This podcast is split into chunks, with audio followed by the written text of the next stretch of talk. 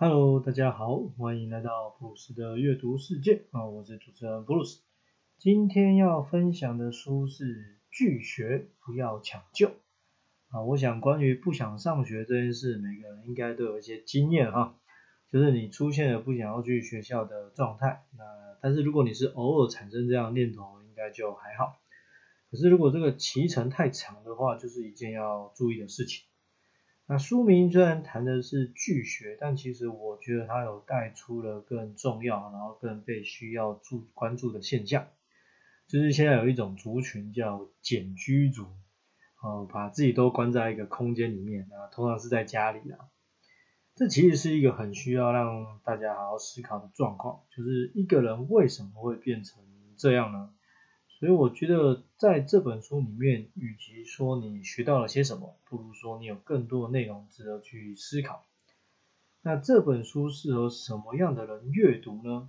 书名是拒学嘛，所以，但我觉得是所有的家长都可以阅读哦，除非你的小孩不上学，不然我觉得拒学只是一个相较于其他事情比较轻微的外显行为表现，但其实已经值得好好注意了。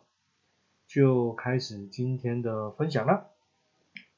在第一个推荐序里面有一个问题是：孩子拒学到底在明示或暗示我们什么？啊，我想很多家长应该都会陷入这样的念头。不过我更想说的是，那你为什么要上学呢？如果你的答案是说，哦，人就是要上学啊，义务教育是要到了就是要去学校啊，不然就会被罚钱。那我只能说，你根本就没有思考过你为什么要上学吧？因为你说义务教育以前也没有这个东西，那你说以前有人不上学，他就人生没机会了吗？活得很惨吗？也不完全是，对吧？那上学跟上班有一个很大的不同是，上学其实又不能真正保证你有什么样的实质学习跟收获，但是上班可以让一个人。活下去，然后有钱赚，有成就感，然后买自己想要的东西。所以你会发现很多孩子他可能不想上学，但往往他们还是很愿意的乖乖去上班。所以为什么要上学这个问题，我觉得是最基本也是最关键的。因为如果你不知道上学的意义跟价值，那说穿了去上学其实不是为了小孩好。是为了家长方便，还有社会安全。这个我举个例吧，为什么寒暑假的时候，就是会有很多的警察在那边专案啊，或是家长要找补习班啊，哈，诸如此类的。就是从家庭到社福、警政、司法等等单位，他们都会担心，在这段期间是不是少年的案件要变多了？那为了多数人的安心，就去让少数人费心。这种事情很要不得啊，是吧？前面有提到，在这本书里面带出了更多我觉得值得关注的议题，就是简居族的存在嘛。所以在第一章的标题，他就解到，人生有四大关口，决定简居与否。那这四个关口呢，分别是升国中的时候，升高中的时候，你的大学读的不顺利或重考的时候。还有你中年失业的时候，那你可以看到嘛？按照作者的经验跟分析，四个里面有三个跟上学有关系，哈哈所以我才会说你为什么要上学这个问题。你听到这边我已经讲第三遍还是第四遍，真的可以好好想一想。那之前我有分享过一个料理巨匠的故事，大家还记得吗？哇，里面有说到，就是他的家人认为你国中毕业之后其实就可以出来工作了。除非哪天你觉得啊，你学的不够了，你需要再回学校去增加你的知识量，这样，所以你再再回去就好了。也就是说，如果今天这一位料理巨匠他在升国中的时候没有遇到问题，然后毕业之后投入职场，虽然说不不不见得会一帆风顺，但也还算过得去，那就等于后面的两个时期，甚至是中年失业的部分，那它就通通都避免了嘛。那不就也代表大大降低了它可以成为简居族的可能性吗？那这对家庭或社会来说，不就又少了一个潜在的风险啊？那讲这么多，难道我是要鼓励大家赶快上班吗？还是说不要上学？没有，我先讲好。对我只是认为，在这个世代，看戏的人永远不嫌多，所以拥有独立思考能力绝对是非常重要的。第二个书本中的大标题是“别指望老师这件事学校解决不了”。说真的，我太喜欢这个标题了。作为有多年跟学校打交道经验的工作者，我觉得我是可以理解学校有他自己的考量跟限制。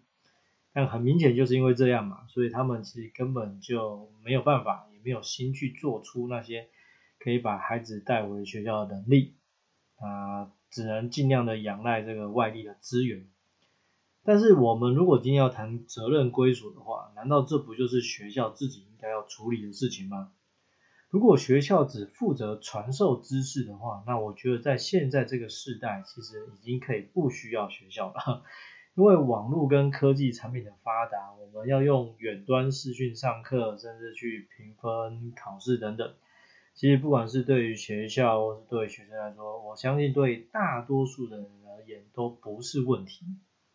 所以学校的存在应该有它更多可以需要去发挥、提供的功能才是。可是从现实经验来说，确实有很多部分都没有好好的发挥。我只是让孩子们可以有一个地方去，然后或者是甚至去那边打混、打发时间而已。这样，来谈一谈书里面提到学校常常说的做法吧。嗯，首先是拜托家长转学吧。我觉得这绝对是很常见，只是比较没有被说出口而已。对学校来说，我们可以想一下，少一事跟多救一个比起来，哪一个？好呢，呵，或者是哪一个会被优先选择？我个人觉得很多时候我的经验看起来是选择前者。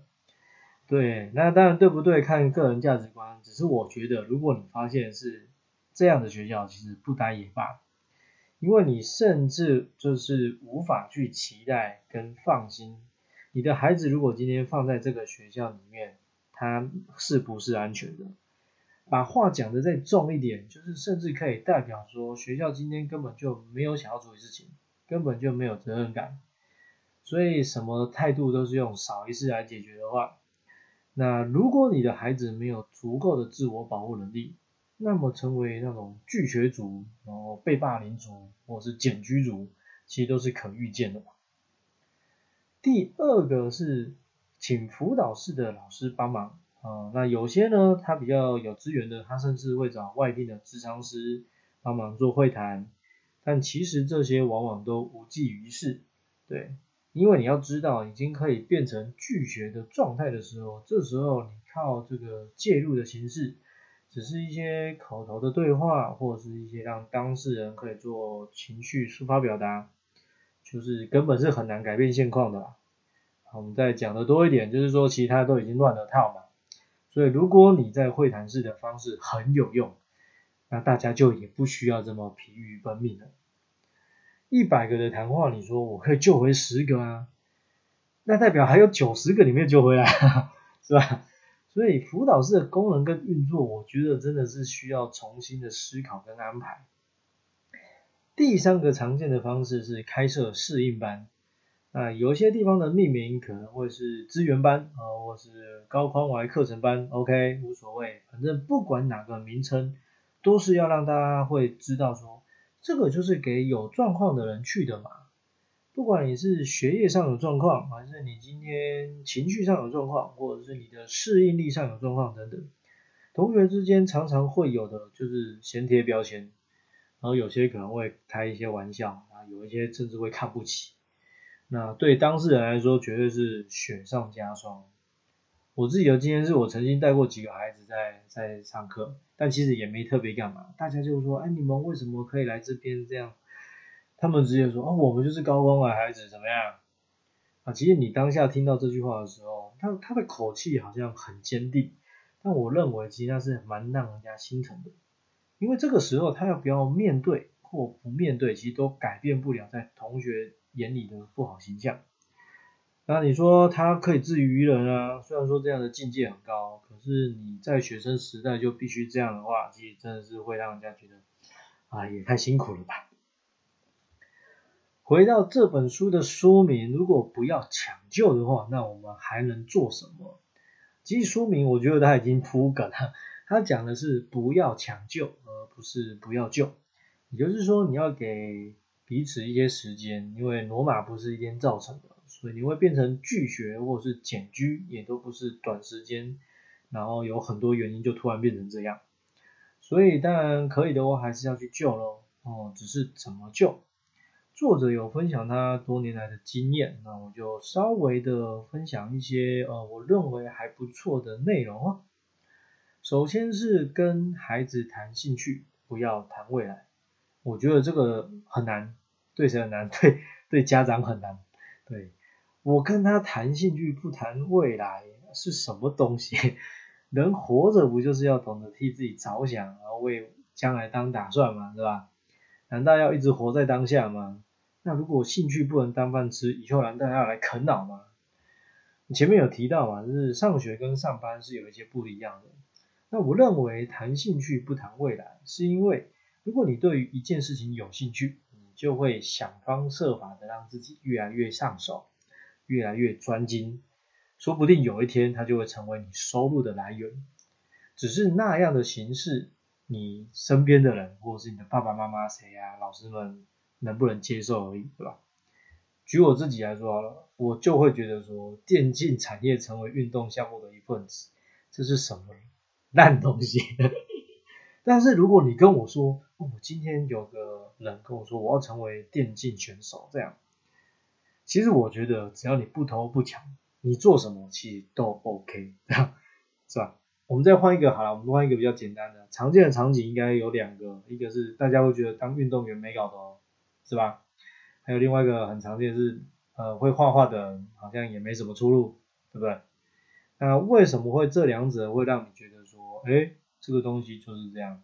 我觉得纯粹是因为你知道的跟你看到的都是比较不好，然后比较失败的经验。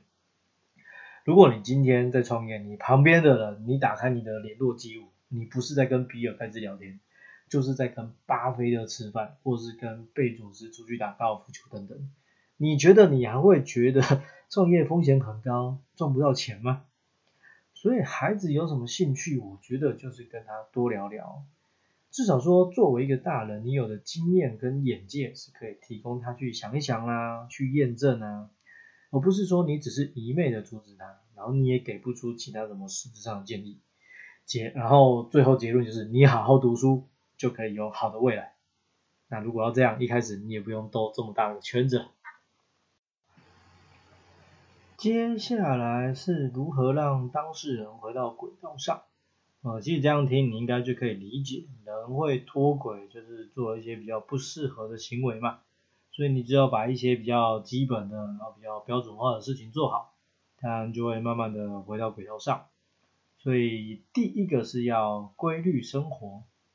其实我觉得这个规律生活也比较像是大人的价值观或者是社会的风气。怎么说呢？就是如果你听到一个人白天在上班，跟一个人在做大夜班，呃，你会有什么样的想法吗？